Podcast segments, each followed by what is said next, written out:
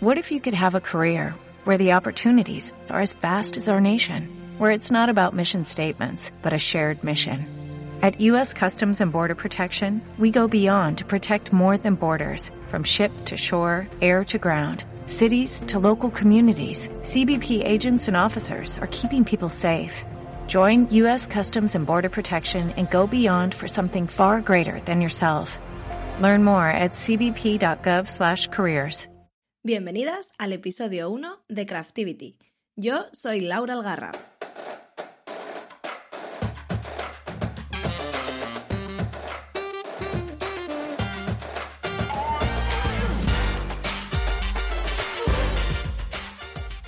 Hola, hola, empezamos. Sí, sí, soy yo y me he liado la manta a la cabeza para traeros este podcast un poco experimental. Eh, vais a ver que tenemos unos pequeños problemas técnicos a lo largo del episodio, pero bueno, es el primero y, estamos aprendiendo. Si os preguntáis qué es esto de Craftivity, os voy a explicar un poquito cuál es mi intención detrás de este podcast. El término craft es un término en inglés que engloba varios conceptos y varias disciplinas de arte, de manufactura y en resumen un poco eh, temas de artesanía. En los últimos años, poco a poco, el movimiento craft ha ido creciendo cada vez más y está cada vez más presente en, nuestras vidas, por lo menos en, en la mía y supongo que en las que lo estáis escuchando.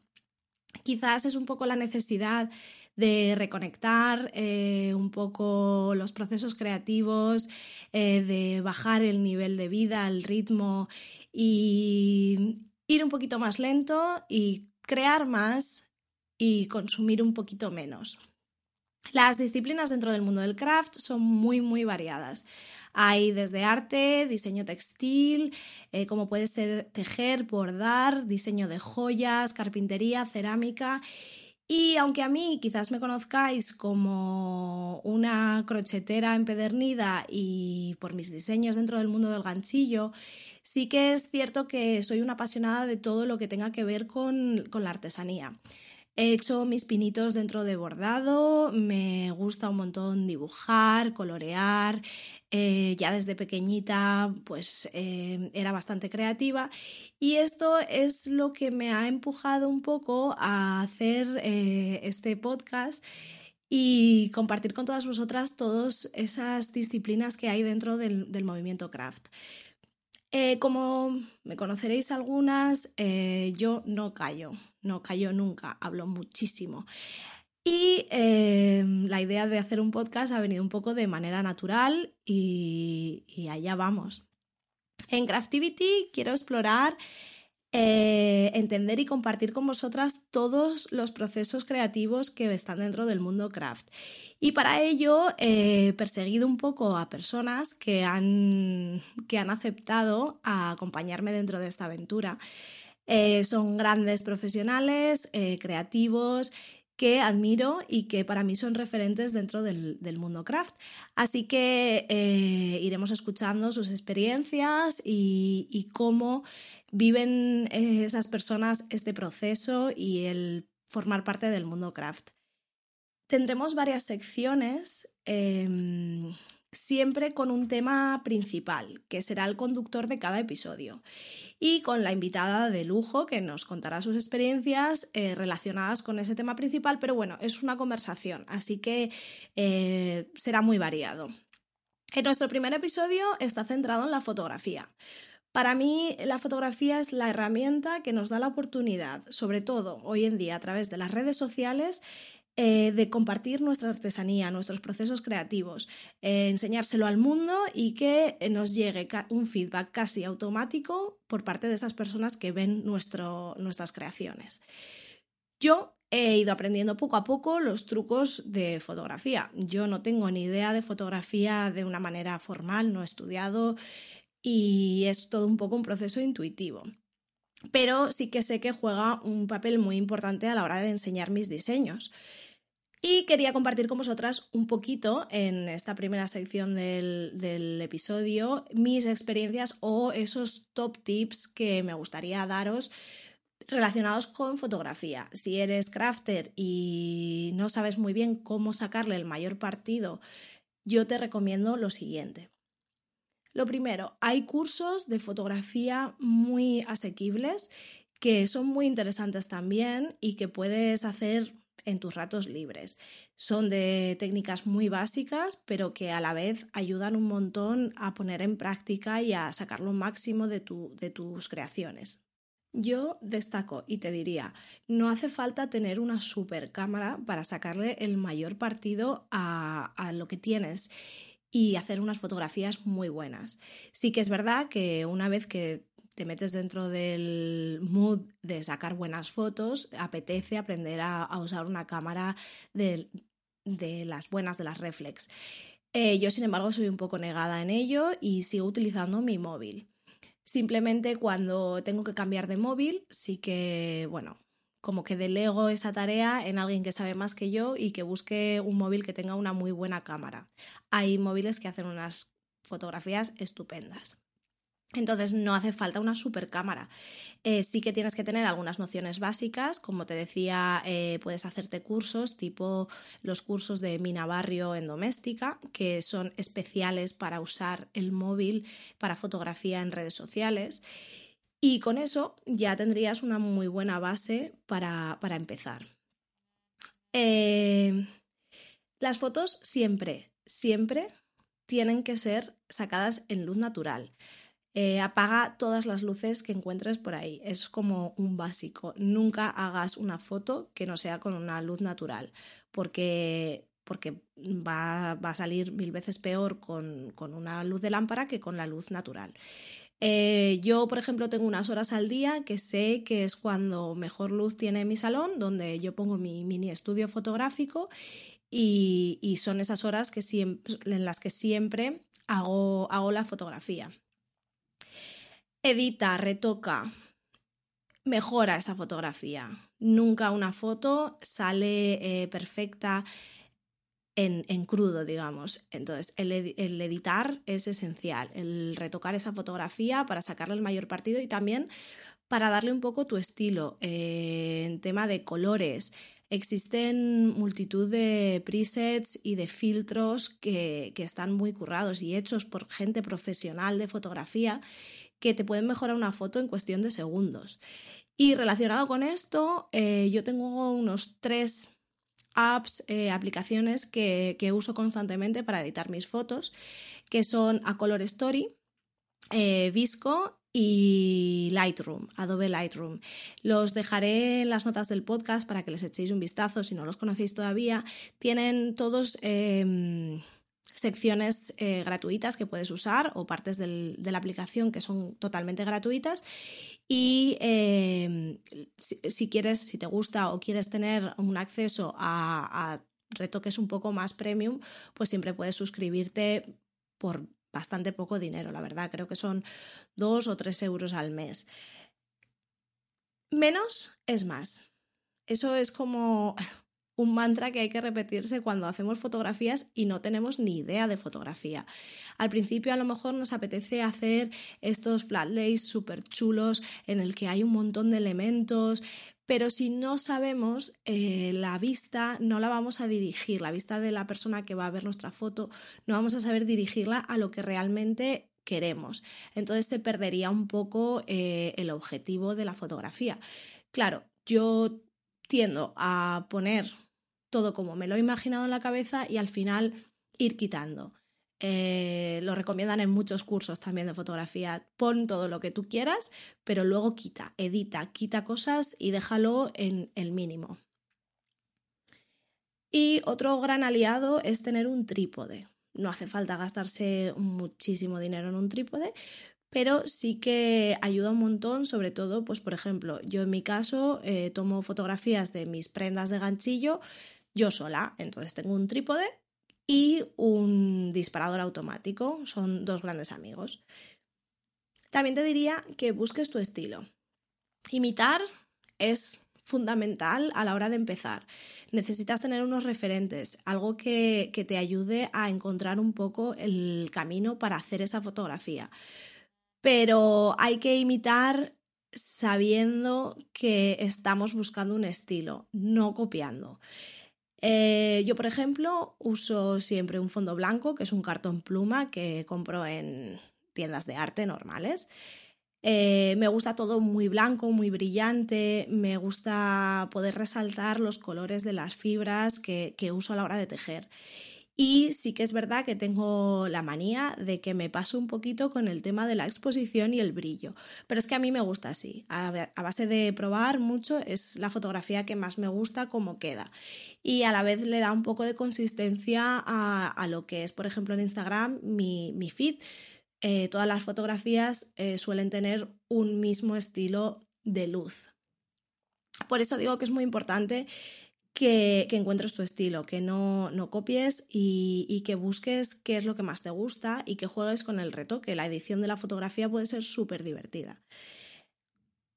Con esto nos pasaríamos a lo que yo voy a llamar la sección de Instacrash. Y son cuentas que me gustan, que me flipan un montón dentro del mundo craft y que usan, por ejemplo, eh, la fotografía para todavía crear un, paquete más completo de lo que es su, artesanía. Son cuentas del mundo craft que tienen un algo especial. Y aquí voy a, incluir una cuenta que aparte de fotografía tiene vídeo. el tema de vídeo ya lo tocaremos en otro, en otro episodio, pero sí que también hay artistas y creadores que, que, usan el vídeo de una forma muy, muy inteligente a la hora de enseñar sus procesos creativos. La primera cuenta que me gustaría compartir es eh, la cuenta de Fauna y Flora. Os dejaré los links a los Instagrams también en las notas del podcast. Eh, Fauna y Flora es una, es una familia de joyeros artesanos de Barcelona que han creado una marca preciosa. Es que no hay otra palabra. Es maravilloso. Desde las piezas de joyería que crean, que están inspiradas en la naturaleza, en el universo, y bueno, a mí es que me flipa.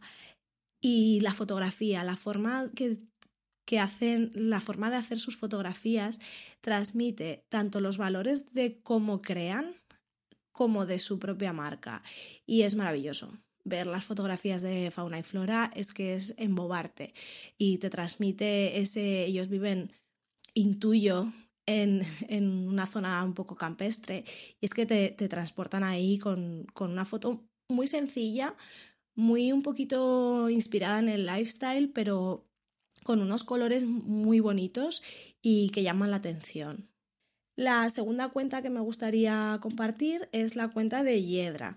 Eh, seguramente si sois crafters conoceréis a esta bordadora. Ella también es diseñadora de textil e ilustradora. Eh, Hiedra tiene una fotografía maravillosa, pero lo que más destaco de ella son los vídeos en los que nos enseña paso a paso eh, cómo, cómo, crea esas piezas bordadas. Es una artista con la, con la aguja mágica del punch needle y, y la verdad es que emboban. O sea, tú ves sus vídeos y, te, quedas embobada hasta que terminas de ver todo ese bordado. Son maravillosos. Y la tercera cuenta que me gustaría compartir, tirando un poco para casa, es eh, la cuenta de Amesquería. Leire es una diseñadora brutal. Yo, evidentemente, soy su amiga y no puedo decir otra cosa, pero eh, tiene, tiene una personalidad y es muy característica. Además, hace una fotografía creativa que es que te hace eh, admirar tanto el diseño, pero también las historias que hay detrás de esa fotografía.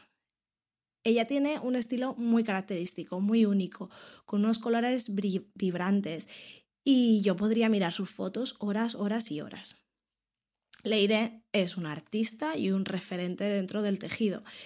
Y como ya os he dicho, tengo la suerte de conocerla, de ser amiga y he abusado un poquito de ese privilegio para convencerla de que fuera mi primera entrevistada. Ya, sin más dilación, os voy a dejar la entrevista, pero antes os voy a dar un pequeño, pequeño aviso. Como no podía ser de otra manera, eh, ha habido problemas técnicos de principiante inexperta o lo que es lo mismo que se me olvidó poner las pilas a la grabadora el día que íbamos a grabar. Así que el final de la entrevista vais a notar que tiene un pequeño cambio de, de audio porque la terminamos por teléfono.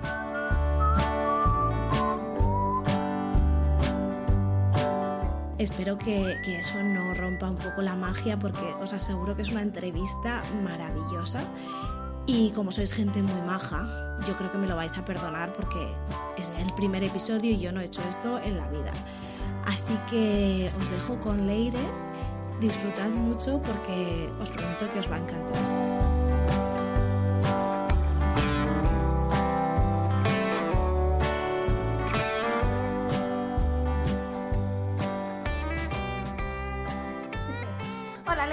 Hola Laura. ¿Qué tal? Bien. Bien. Muchas gracias por acceder a hacer el podcast conmigo. Ya sabes que es un poco experimental. Gracias a ti. No. y bueno, solamente deciros a los que estáis escuchando que a lo mejor nos notáis la voz un poquito chunga porque eh, estamos grabando esto después del Barcelona News Festival y claro. Ya están tapas y todo esto. Sí, sí, sí, se nota, se nota. Eh, bueno, voy a presentar a Leire para los que no conozcáis. Em, y la voy a presentar usando eh, su línea o tag de Instagram, porque me encanta. Leire se define como crochetista, feminista y artista de la pista. Todo muy serio. Todo muy serio, total. Eh, ella es especialista en ganchillo, en creación de contenidos relacionados con el mundo craft y ha coordinado equipos para el mundo editorial, eh, fotografía, que es un poco lo que nos interesa en este episodio. Y bueno, que Leire, mm, preséntate tú y así nos cuentas un poquito. Bueno, pues yo soy Leire, tengo a Mesquería como marca personal, que es principalmente una marca en la que hago diseños de ganchillo, pero no es solo eso. Mm, también hago fotografía, como te has dicho, y también, bueno, he tenido la oportunidad de trabajar con diferentes editoriales y hago un poco como, como de pipas, ¿no? Conecto gente para, para las editoriales y pues tratando de, cubrir todo el contenido que puedan necesitar y es un contenido especializado en craft. Entonces, claro, yo soy especialista en ganchillo, pero cuando necesito otro tipo de cosas, bordado, punto, macramé, otro tipo de cosas, pues mm, eh, cuento con otra gente del mundillo y entonces, bueno, como que hago esa coordinación entre la editorial y, y, el contenido que necesitan, ¿no? También ofrezco fotografía y es como, bueno, un pack así un poco eh, completo para ellos. Sí, sí, un all-in. Y em, me gustaría preguntarte, eh, porque eso es lo que tú haces profesionalmente, ¿cómo llegaste al mundo del craft y cómo te definirías dentro del mundo del craft? Bueno, yo al mundo del craft llego ya como tardecito, o sea, yo recuerdo que en mi casa tanto mi abuela como mi madre hacían eh, ganchillo, bordado, punto de cruz, punto, todas estas cosas. Pero yo en aquella época no estaba muy interesada. Yo empiezo a tejer ya viviendo en Barcelona, eh, como a los 30 años más o menos, que voy a, a un curso de ganchillo en Dudois.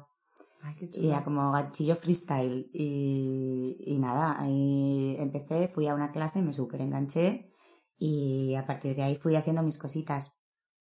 Era también un poco la época de los blogs y nada, en el 2009 o así abrí el blog de Amesquería y lo que hacía era compartir un poco mi día a día y fotografías que ya me gustaba también hacer y un poco lo que iba haciendo.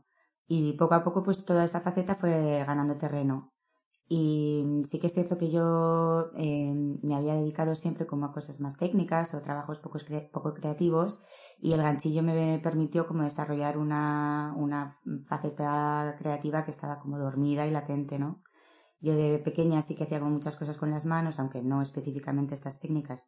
Sí que mm, jugaba mucho con la imaginación y hacía muchas cosas con las manos y creaba muchos mundos, digamos. Pero luego de adulta no me había permitido como ese espacio. Y el ganchillo me, me dio ese espacio. Y entonces poco a poco pues fue, fue ganando terreno. Y hasta que, bueno, una vez me di el salto, ¿sabes? Llegó un momento en el que lo hiciste porque tenías ya mucho trabajo. En realidad surgió una, una, oportunidad profesional porque yo estaba en una empresa que fue comprada por otra empresa y mucha, mucho personal tenía que ir fuera. Y mi, mi trabajo eh, en concreto no corría peligro, pero sí que nos dieron a todos los que estábamos la oportunidad de salir de la empresa en muy buenas condiciones. Y pues cobrando el paro acumulado de todos los años de trabajo y con una indemnización buena y tal. Y en aquel momento Mesquería había ido ganando en, en encargos y en... Sí, el mundo del blog estaba muy, muy a tope. Sí, y ya había, bueno, ya, ya había empezado también Instagram y bueno, empiezan las marcas como a moverse mucho, a pedir cosas y tal y cual. Y bueno, era como un 50-50 y dije, bueno, pues una oportunidad así quizá no se me vuelve a presentar.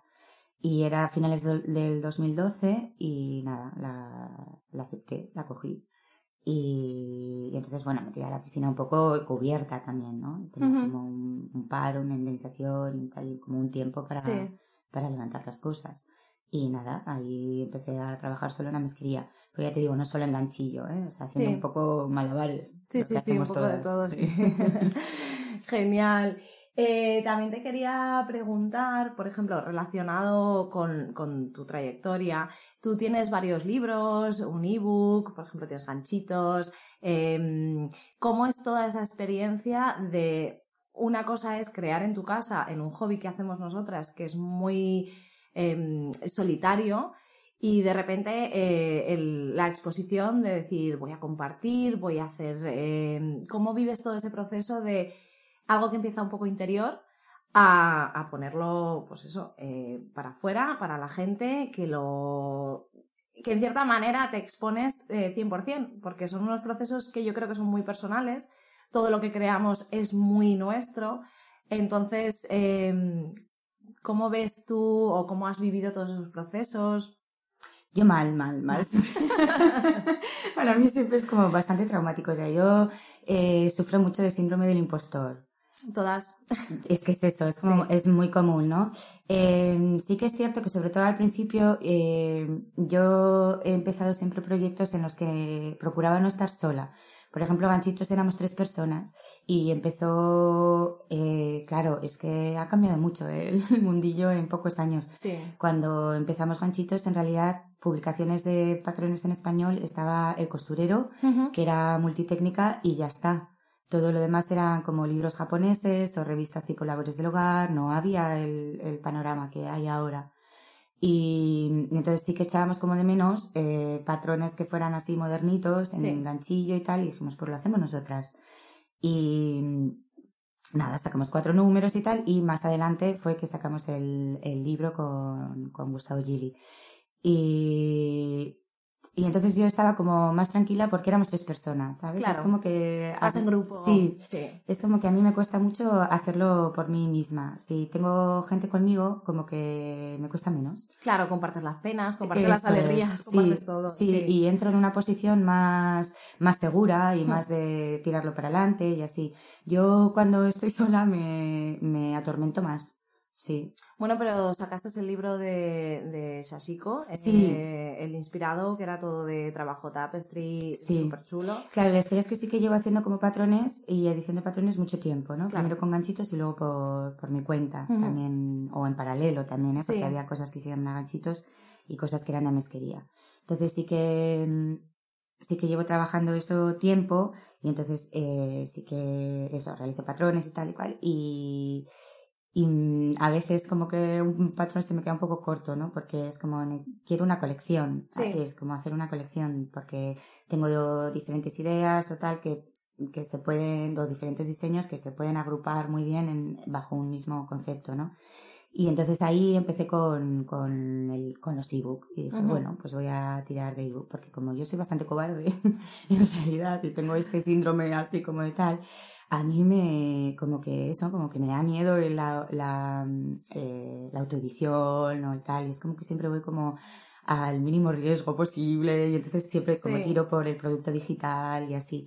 Pero por otra parte está bien porque me, me da soltura y hmm. me da seguridad. O sea, cuando veo que, bueno, que soy capaz de hacer eso como pequeñas colecciones y tal, pienso ya en, otro proyecto un poco más grande, más serio, quizá moverlo, quizás eh, ofrecerlo a editoriales, o qué sé. Sí, pero yo creo que, que, hoy en día, eh, o sea, sacar un, un ebook digital o un libro en papel eh, están al mismo nivel. O sea, sí que es verdad que te quita más, menos, o sea, te quita presión cuando dices no tengo que lidiar con una editorial que imprima, con... O por ti mismo. O por ti mismo, ir a un sitio donde me impriman las cosas, que lo hagan como yo quiera. Pero en el fondo... Apostar por ti que invertir ese dinero también en algo que es tuyo y que no sabes mm. si va a salir, si va a tener éxito, si no va a tener éxito. Es diferente, ¿eh? Sí, sí, sí, es diferente, sí. Pero sí que es el contenido es el mismo. Es el contenido, el contenido es el mismo, sí. Claro, y, y, vamos, llega, yo creo que hoy en día es como muy fácil, yo consumo mucho ebook. Yo también. Y, y la verdad es que prefiero, o sea, prefiero, sí, es más cómodo decir, pues Leire ha sacado un ebook de tal, eh, te lo descargas en una tablet, te lo llevas a cualquier sitio y siempre va a estar ahí y a lo mejor una copia en papel se pierde, mmm, se me estropea, Mm, lo que sea. Entonces sí que creo que, que el formato ebook que tú haces eh, es un muy buen formato. Mm, además están maquetados preciosos. Súper chulo, con muy buen gusto. Eso es porque tengo muchos amigos diseñadores gráficos y me han enseñado lo básico, ¿sabes? En plan, que es difícil, le esto ¿eh? no lo hagas. Le diré no uses siete tipos. Claro. Céntrate en una. este tipo de cosas. Sí, sí, sí. Es importante, es importante. No da gusto leerlos. Bueno, ya sabes que a mí me encantó y, y la verdad es que da, mm, o sea, se nota tu estilo en todo. En la colección, o sea, desde el principio. Para lo bueno y para lo malo. Para todo, para todo.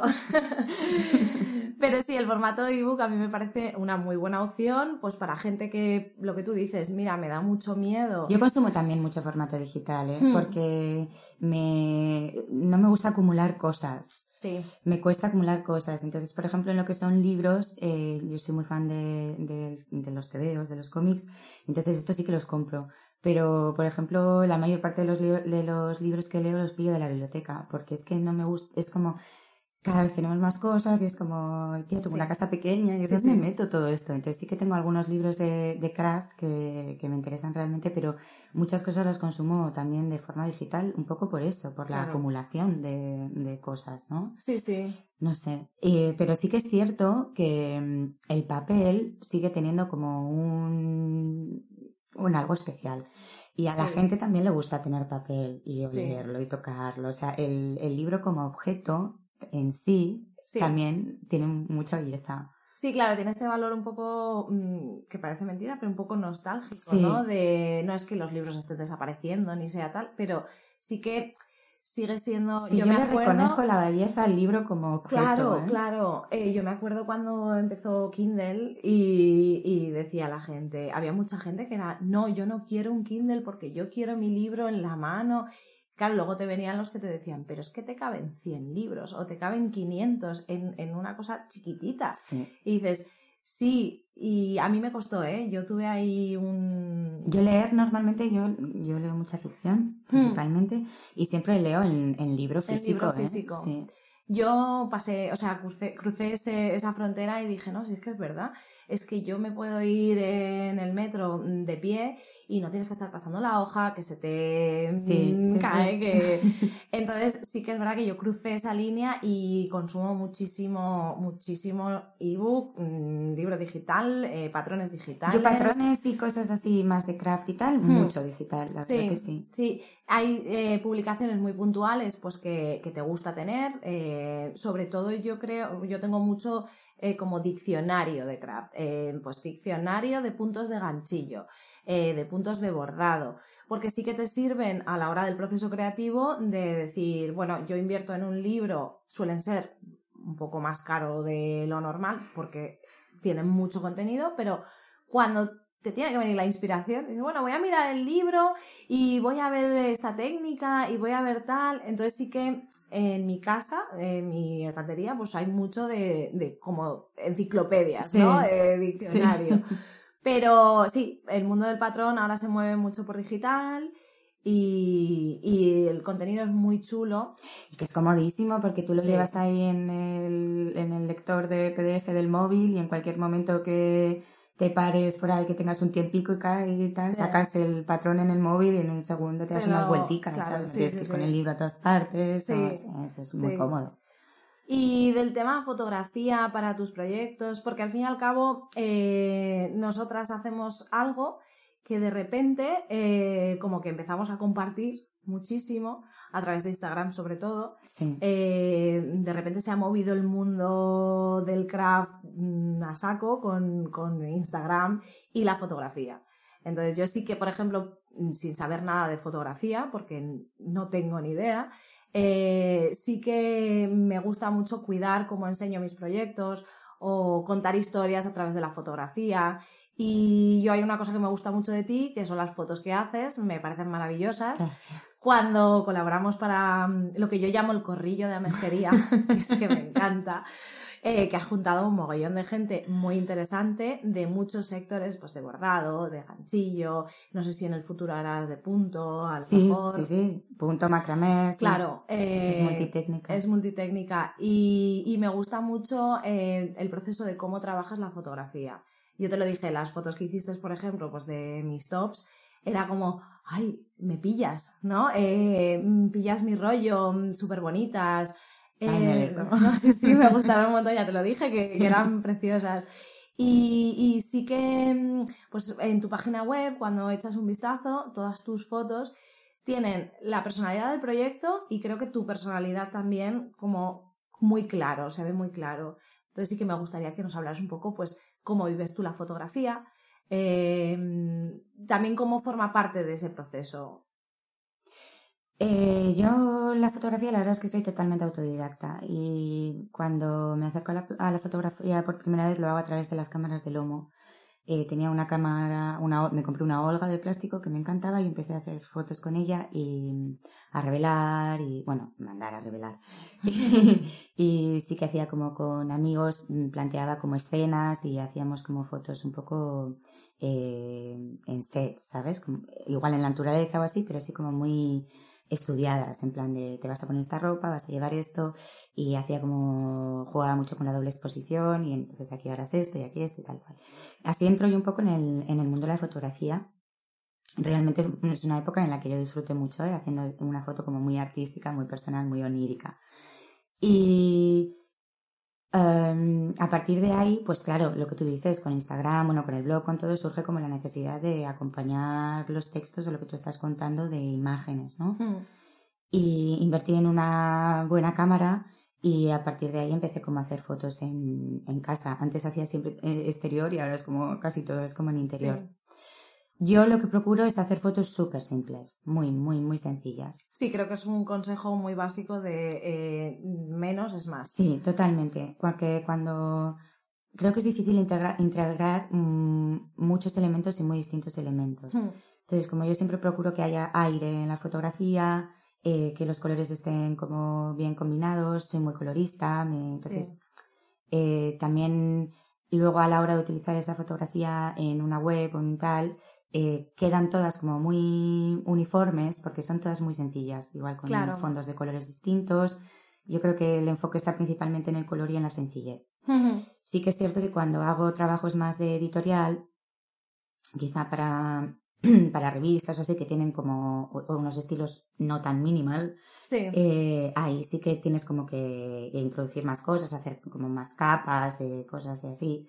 Y entonces lo, yo lo que suelo hacer es hacerme de atrezo, me voy como al Zara Home o al, o al H&M Home o lo que sea y compro cosas un poco de los tonos, o sea, yo veo lo que es lo que tengo que fotografiar y me voy creando como una escena en la imagen, compro diferentes cosas de los tonos y hago como un pequeño set donde voy probando cosas, normalmente son planos muy cerraditos, en los que destaca principalmente la pieza, pero sí que hay como diferentes texturas, ¿no? Como pues un poco de lino por aquí, un- este colorcito que tiene el mismo color que la pieza o este que tal, tal, sí.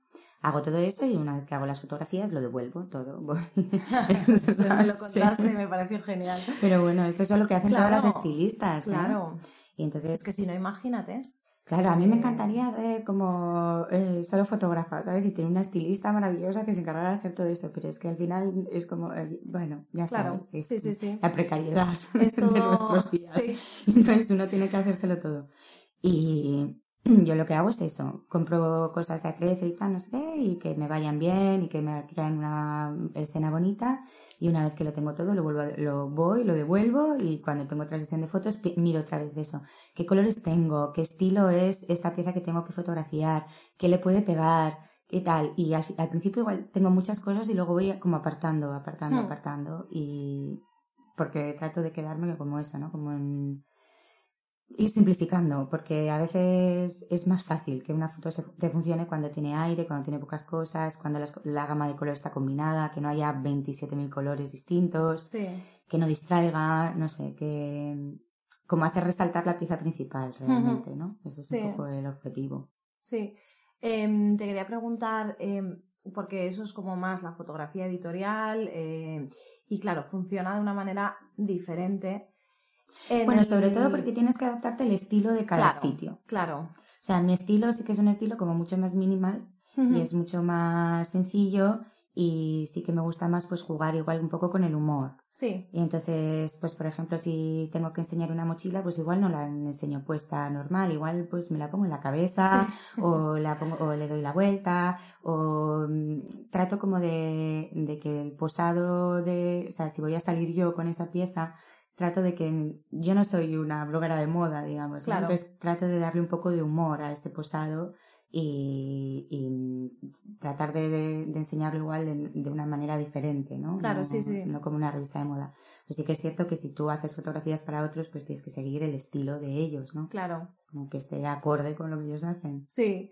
Y mm, yo, por ejemplo, eh, conforme he ido haciendo más foto, eh, sobre todo pues para redes, sí que he empezado como a disfrutar mucho el proceso de hacer la fotografía. De hecho, a veces me gusta incluso más que, que, lo, que el proyecto que estoy haciendo realmente, porque pienso, a lo mejor estoy tejiendo en el sofá y digo, ay, me apetece lo que tú dices, darle un poco de humor a esto y hacer la foto tal, que quizás no es la foto clásica de eh, enseño mi proyecto. Mm. Eh, y sí que muchas veces me encuentro en que tengo mm, a lo mejor 100 proyectos empezados, 100 no son muchos, pero casi, Ya sé. Pero 50. 50, y es porque se me ocurren fotografías. Entonces, muchos de mis proyectos empiezan porque quiero hacer una foto. Vale. ¿Te has llegado tú al punto? Porque claro, fotografía, ya que aquí hablamos de un poco todo el mundo del craft, claro, la fotografía no es un- una disciplina del mundo craft per se, o No. sea, no, no es para No. nada, pero sí que es como el mecanismo mm, que se usa también de una manera súper creativa y la verdad es que, pues gente como tú, que le da una vuelta a, a lo que es una fotografía clásica de una mochila, de un bastidor bordado. Eh, no sé si te ha llegado el momento en el que digas, jolín, me encanta el, el contar las historias con la foto más que el hacer mis, mis cosas. Eh, yo es que funciono mucho por épocas, Laura.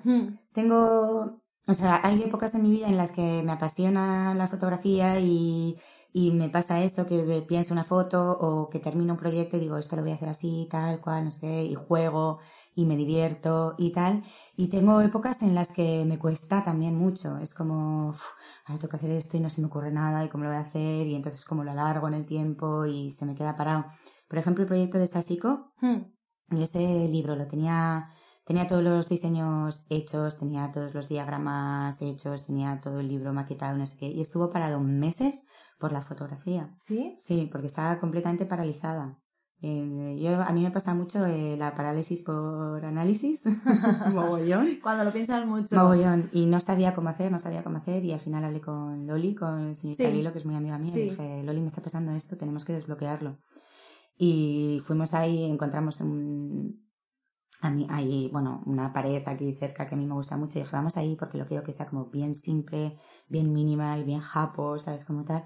Y de repente en una mañana con ella sal- lo desbloqueé, ¿sabes? Y salió. Pero estuvo meses parado porque en mi cabeza no lo podía cerrar. Ya. Y a mí eso me pasa mucho. Y entonces yo sufro mucho con todos los procesos. Yo soy Sí. muy sufridora, tía, sí. O sea, que, o sea, que sí que hay veces que, que, que, que estoy en un mood como de, de jugar Sí. y hay otras épocas en mi vida que estoy en un mood de sufrir. Sí. Entonces, Pero nos pasa me todas. cuesta un montón a veces desbloquear cosas cuando estoy en ese mood de sufrir, Sí, ¿sabes? es como el mito este que de no es que los creadores cuando están más atormentados crean mejor. Los Pues huevos, no. no, no, No. es verdad, no es verdad. No, O sea, no. que es como que lo venden muy, No. como muy romantizado, ¿no? El, el artista No, que. no. Yo, yo creo No, no, que cuando es- salen las mejores cosas es cuando realmente estás jugando.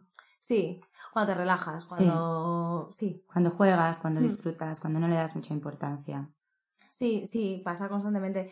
Yo creo que también ahora hay un, un valor añadido a todo esto, que es el mundo de las redes, que crea, esto lo hemos hablado mil Mete veces, mucha presión. mete mucha presión. Te quita naturalidad y, te- de- Sí. y te quita ganas de jugar, Sí. yo creo. Bueno, a mí me afecta en ese sentido también. Sí. Sí. Bueno, yo creo que a todos. Claro, es que hay tanto eh, que es muy difícil eh, como cerrar, ¿no? De decir, bueno, yo voy a ir a mi bola, yo no quiero eh, estar mirando constantemente, pero es que lo tienes en la mano, en el móvil, constantemente. Sí, Entonces es muy, muy difícil eh, desconectar y decir, y también un poco apreciar lo que tú estás haciendo. sí, Porque a, eh, a mí me pasa, bueno, lo hemos hablado muchas veces, de sí.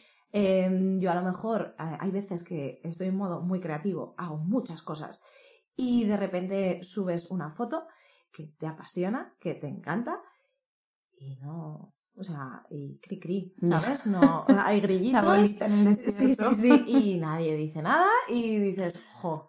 Em, y luego a lo mejor eh, entra el, el modo comparación de ves a alguien Sí. que dices, cuando estás dentro del mundo, mm, dices, yo entiendo lo que es una foto del momento y una foto súper pensada.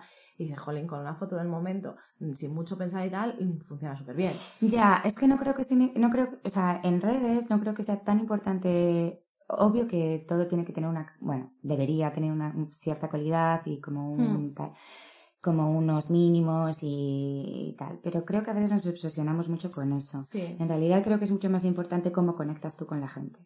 Y a veces uno conecta más con una foto del momento sin que sea espectacular sí. que con una foto súper pensada o lo que sea, porque por lo que sea, tú llegas más a las personas que somos todas mm, más o menos mediocres, ¿sabes? Sí. ¿no? Tanto tú como el que te sigue, como el otro, como el otro. Sí. Quiero decir, es como ninguno, lo que te decíamos el otro día, ¿no? Ninguno somos Nobel de Física, ninguno va. vamos a salvar el, a salvar el mundo. Claro, claro. En ese, en ese sentido somos todos como muy mediocres, ¿no? Y- sí. Y entonces a veces conectas más desde tu mediocridad Definitivamente. que, que es, sí. eh, o sea, hablando de mediocridad con, desde el amor, ¿eh? Sí, sí, desde, bueno, desde claro, el cariño, eh, por- incluyéndonos a todos. Sí, o sea, conectas más desde, pues eso, desde tus mierdas, desde tus, Hmm. desde tus, em, no sé, como eh, dudas y desde tu vulnerabilidad, digamos, que desde la perfección o la belleza total o lo super estudiado o así. Entonces, claro, es, es lo que tiene la red social. Claro, yo sí que he dicho muchas veces que eh, yo he considerado siempre Instagram eh, como algo muy galería de arte Sí. y me gusta. Eh, yo tengo un feed que no subo a lo mejor todo lo que me gustaría subir porque no encaja. Sí, Entonces esto lo que, hacemos todas, sí. claro, digo, no, no, esta foto se Para va a salir. stories. eh, sí, esta la subo en stories. Sí. Pero porque me eh, considero que la gente que vaya a pasar eh, por mi Instagram, que al fin y al cabo es como mi casa, ¿no? Eh, quiero que vean cosas bonitas. Sí. Eh, No, a mí también me pasa, ¿eh? Entonces, em, sí que encuentro un poco difícil el decir, bueno, yo sí que uso fotografía. A lo mejor la fotografía nunca tiene nada que ver con el texto que escribo y cuento, yo qué sé, mm, movidas mías, pero me gusta mucho eh, que sea todo bonito. A mí Y hay también. como dos corrientes. La gente que le gusta mucho el Instagram cuidado, yo sigo a cuentas porque me gusta mucho la estética que tienen, la fotografía que usan, eh, y hay gente que prefiere natural 100%. Sí, Entonces hay esas dos corrientes, em, suele definirse lo más artístico, creo yo, se confunde con postureo, sí. de, ay, es que evidentemente yo no tejo como en las fotos, o sea, yo tejo en bata. Eh, y no, ¿sabes? No, no hay mm, esa, ese cuidado de, y los colores de mi camiseta pegan con lo que estoy tejiendo. No, claro. Pero mucha gente lo confunde con postureo. Es que fíjate, esto es postureo. Entonces creo que eh, esas dos corrientes como que están un poco enfrentadas y, y- y es un poco a lo que me refería de yo me curro mucho una foto Sí. y, y- parece como que, que cuando hay mucho esfuerzo detrás se valora menos porque es menos natural. Vale, ya te entiendo. Pero, pero claro, para mí eh, es todo un proceso creativo. Sí, pero Bueno, es que a lo mejor tú estás disfrutando de hacer esa foto, de conseguir esa imagen que tú quieres. Más allá del, no sé, de Sí, del, bueno, de lo que se dice postureo, ¿no? No sé. Es como, igual tú tienes una imagen en la cabeza y quieres conseguir esa imagen y que esto quede así, que esto tal y que transmita esto y que, y, hombre, está claro que cuando tú metes trabajo a, a, cualquier cosa y luego no tiene como la respuesta, es frustrante, mm. es frustrante en general. Sí. Pero bueno, cada uno va trabajando en su estilo y al final no solo comunica la imagen, también comunica el texto, comunica quién eres, comunica cómo haces los stories, cómo te relacionas con otras personas en redes, todo eso es, va haciendo, no sé, como un paquete, ¿no? De esta es Laura Algarra o esta es Leire. Y, y es en el conjunto que funciona todo. O sea, yo creo que a veces nos, obsesionamos, yo, yo la primera, ¿eh? Con cuántos likes tiene esta foto, o que fíjate esta foto, qué tal, qué cual. Pero en realidad, si tú estás cuidando cada foto y quieres que peguen unas con otras y tal, a ti lo que te interesa es el conjunto de tu Instagram. Y entonces es el conjunto lo que tienes que valorar, ¿sabes? Igual esta foto no está especialmente valorada, pero mira qué transición tan bonita hace entre esta de mil y esta de mil, ¿sabes? Y mira los colores, lo, bonito que me queda. No sé, porque también estás cuidando eso y, lo ves, no sé, yo creo que es ponerle cariño también y, que eso está bien. Sí, no, a mí me, me, gusta mucho hablar del tema fotografía, fotografía para redes, fotografía editorial, porque creo que es como el cierre a todo eso que hemos hecho de antes de pensar la idea, eh, elegir las fibras o yo qué sé, con el craft que hagas, mm, realmente, porque sí que hay muchas cuentas, pues por ejemplo de lettering, que tienen unas fotos maravillosas, em, de cerámicas. Entonces, claro, eh, yo creo que la foto es como el, cierre un poco o el acompañamiento a ese proyecto. Y que hoy en día em, o, o, te o pones fotos y las subes gusta ver ese, ese proceso de... Pues, es el clickbait, ¿no? Sí, la foto, sobre todo en Instagram. Claro. Como tú primero ves la foto y después vas al texto. Y después vas al texto, sí, que es lo que te digo, hay, hay, gente que a lo mejor hace unas fotos maravillosas de, mm, yo qué sé, cargado de sellos sí y luego no te cuentan nada en, el, en, la captura de, de, esa foto, que la usan pues un poco de storytelling, ¿no? De voy a usar esto para contarte y conectar con foto y con texto, que, que, son estas dos cosas así. A mí me gusta mucho, por ejemplo, en tu Instagram tú haces mucho eso, eh, tú cuentas muchas cosas que a lo mejor no se ven a primera vista en la foto, pero, pero están, ¿sabes? Y, y es algo que, que, que a mí me mola mucho. yo lo intento, pero no tengo alma de escritora. Es como muy chungo Ay, a, mí, me gusta mucho Instagram, yo me río un montón. Claro, pero te ríes. Sí, sí. alma de cómica. Pero es que a mí me gusta el humor, tía. Yo creo que el humor es uno de los mayores valores de esta vida. Yo creo que sin humor eh, nos, nos, nos suicidaríamos el 80% de la gente.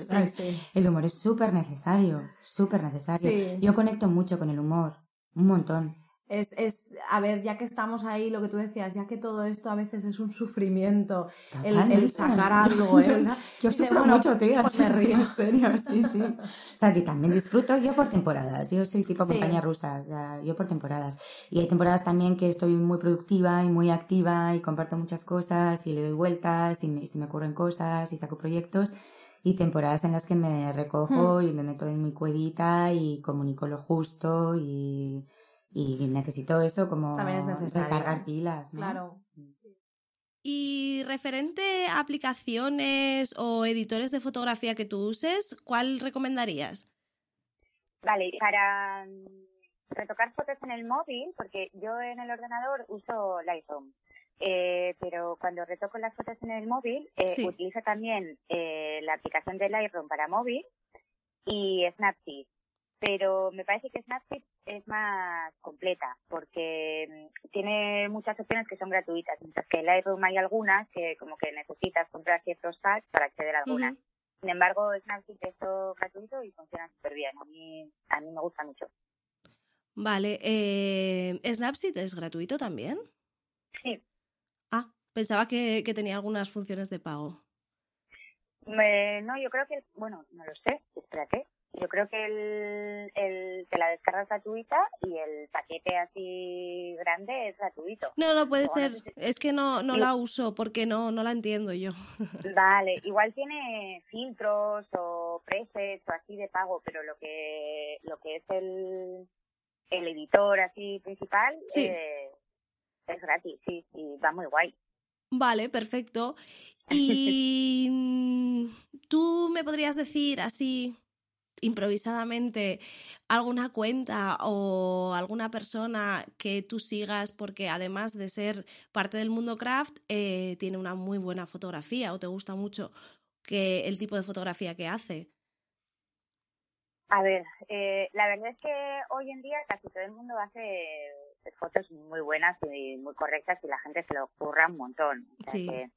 cualquier cuenta que veas así de, de todas las personas que como que están un poco en el ajo, que publican habitualmente y así, la, su fotografía está muy cuidada. Eh, a mí me gustan mucho las fotografías de Emily, de Le Handmade. Sí, tiene un estilo muy chulo. Sí, me parecen súper bonitas. Y luego me gustan mucho también eh, las fotos que eh, María está haciendo para Cables Magazine. Sí. Que son una pasada también. Sí, es verdad que toda esa, la revista es maravillosa.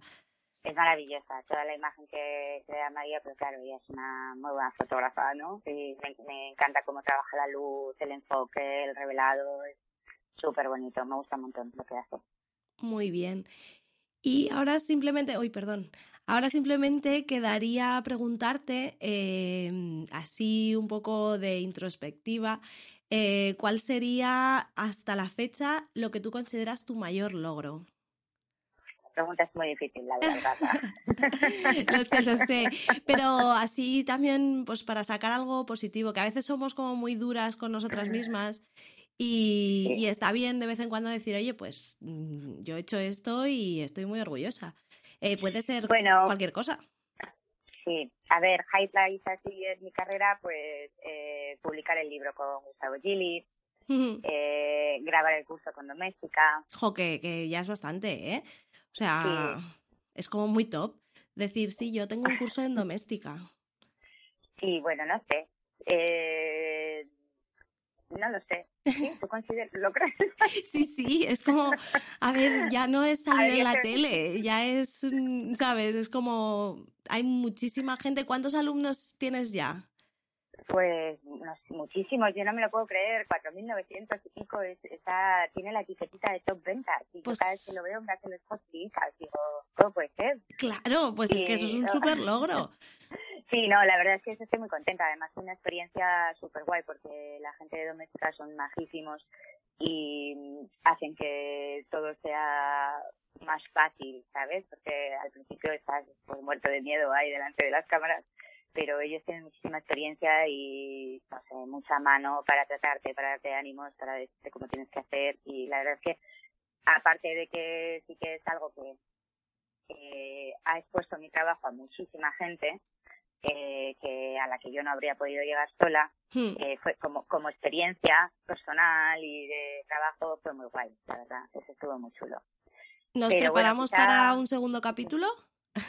Eh, pues no lo sé, no lo sé, ojalá, si está así, vete a saber, eso eh, no depende tanto de mí como de la plataforma, que ya sabes, es muy potente, trabaja con mucha gente a la vez y bueno, pues pues eh, bueno, si alguna vez nos escuchan, que te propongan un, segundo curso, que queremos más. Claro, les tiene que encajar, ¿no? Con su público, con lo que están buscando, con todo y tal, pero sí, yo, yo repetiría encantada, por supuesto. Qué guay. Y en, en general yo creo que el mayor logro es, pues, llevar con la maestría así tanto tiempo y todavía estar ahí. Y eso, haber, haber ido eh, formando poco a poco, muy poco a poco, muy poco a poco, pues una comunidad de gente que se siente inspirada por lo que yo hago, ¿no? Eso, eso es muy guay, eso es muy, muy gratificante. Pues claro que sí, y vamos, que tiene, tienes muchos fans, entre ellos yo, o sea que, que los logros ya sabes que a tope. Fan Inception. Fan, fan, total, sí, fan Inception total. Y ahora, un poco, te he dicho, ahí vamos a subirnos la moral, pero ahora te voy a preguntar, ¿qué es lo que más cuesta arriba se te hace? De todo, un poco, de tu carrera profesional, eh, si quieres un poco relacionado con lo que hemos hablado de redes, ¿qué es lo que más cuesta arriba se te hace que dirías, mira, mm, como decimos nosotras, chapo el chiringuito y ala, ahí os quedáis. A mí lo que más cuesta arriba se me hace es em, toda la parte económica. Eh, eh, calcular, eh, yo qué sé, cuánto puedo invertir en, en algo, cuánto beneficio voy a sacar. Siempre tengo como muchos miedos de invertir más allá de, tiempo y trabajo, ¿no? Como hmm. una cantidad de dinero que me va a reportar, que no, eso siempre me da como mucho miedo. Y también se me hace muy costa arriba el, la incertidumbre de la vida de autónomo. El no saber si vas a tener clientes este mes o no, si vas a, si este, este trimestre va a resultar positivo, va a ser una ruina. Y esto, el lidiar con esa incertidumbre, a mí me cuesta mucho y me, me provoca mucho miedo constante. Entonces, ¿Tú crees que, te, ¿Tú crees que ese tipo de incertidumbre te llega a afectar alguna vez al lado este un poco creativo que hemos dicho antes? Sí, sí, sí, totalmente, sí, sí. No, normal. Porque yo creo, yo creo que, que, uno está más creativo cuando, cuando juega. Hmm. Y entonces a veces el miedo este, este tipo de miedos que te, que te entran por todas estas cosas, Dios mío, me voy a morir de hambre porque este mes no, no voy a facturar nada, ¿qué va a ser de mi vida? Por Dios, 40 años y, ¿sabes? Todo sí. radiomente que dice Charuca, sí, esta radiomente terrible. Pues claro, si tú estás con ese discurso en la cabeza, es muy difícil que te relajes y te pongas a jugar. Claro. Y es en el juego realmente, creo yo, donde salen las las ideas mejores, las más creativas, las más bonitas, las más frescas, las más sencillas, no sé, que al final son las que más gustan, ¿no? Sí, además es que también hay un lado de cómo ponemos el precio al tipo de trabajo que, que hacemos, que es también, yo lo encuentro muy difícil. Sí, aunque te diré que esto cada vez me cuesta menos ponerle precio a las cosas. Al principio me daba miedo mandar ciertos presupuestos y, o exigir siempre que, que me pagaran o que hubiera un presupuesto y tal. Esto con los años me da cada vez menos miedo y, y cada vez hago presupuestos más realistas. También. muchas veces los clientes se sorprenden, ¿eh? Pero, pero cada vez me da menos vergüenza, ¿sabes? Y menos miedo. Es como, no, es que esto es lo que vale. O sea, claro, no, eso es lo que vale. También es verdad que yo tengo la impresión de que poco a poco como que ya se va profesionalizando todo un poco más y se va entendiendo que, que, hay mucho trabajo más allá de, pues esto lo hemos hablado muchas veces, de coger y hacer una foto bonita a un ovillo, eh, que hay mucho trabajo. Entonces yo creo que poco a poco se va profesionalizando y, y a ver, vamos para sí, yo creo que esto ha sido un esfuerzo común de todas las compañeras del oficio, en realidad como que de ir educando y concienciando y haciendo eh, a las marcas, a los clientes o a quien sea, ¿no? Darse cuenta de esto, como valorando, ¿no? Lo que hacemos y ese, eso ha sido un esfuerzo común y es un esfuerzo que tenemos que seguir haciendo entre todas, yo creo. Sí, totalmente de acuerdo. Pues genial, Leire. Eh, yo creo que ya estaría. Pues muchas gracias, Laura. Me ha encantado ser tu primera entrevistada de, tu podcast. Joy, a mí me ha encantado que fueras tú la primera. Em, yo no te garantizo cuánta gente nos va a escuchar. A lo mejor tú, yo y no sé, lo iremos diciendo a nuestros amigos y a ver qué pasa. Pero bueno, y, nuestros familiares. Claro, sí, sí, sí. A ver, a ver cómo se aclara mi madre de ponerse esto. Claro. Bueno, se lo pones tú. Eso la vas a visitar un día y le das al play, Laura. La paellita de domingo, algo, algo así. Claro que sí. Pues muchísimas gracias, de verdad ha sido un placer y vamos a decirlo, gracias por repetir el final de la entrevista. De nada, todas las veces que quieras. pues un besito, Leire, y cuídate mucho. Un beso muy grande, cariño.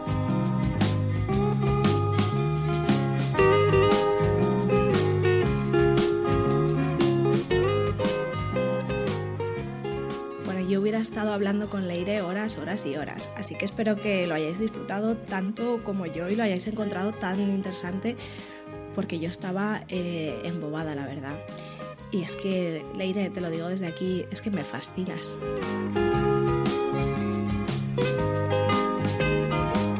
Y con esto ya me despido.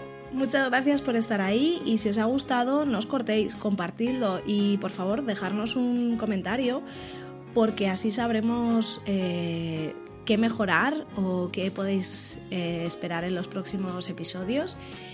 Y desde aquí también dar muchísimas gracias a, mi técnico de sonido, porque si no hubierais estado escuchando algo bastante horrible. Así que gracias David por, por hacer esto posible. Volvemos en breve y mejor. Gracias, crafters.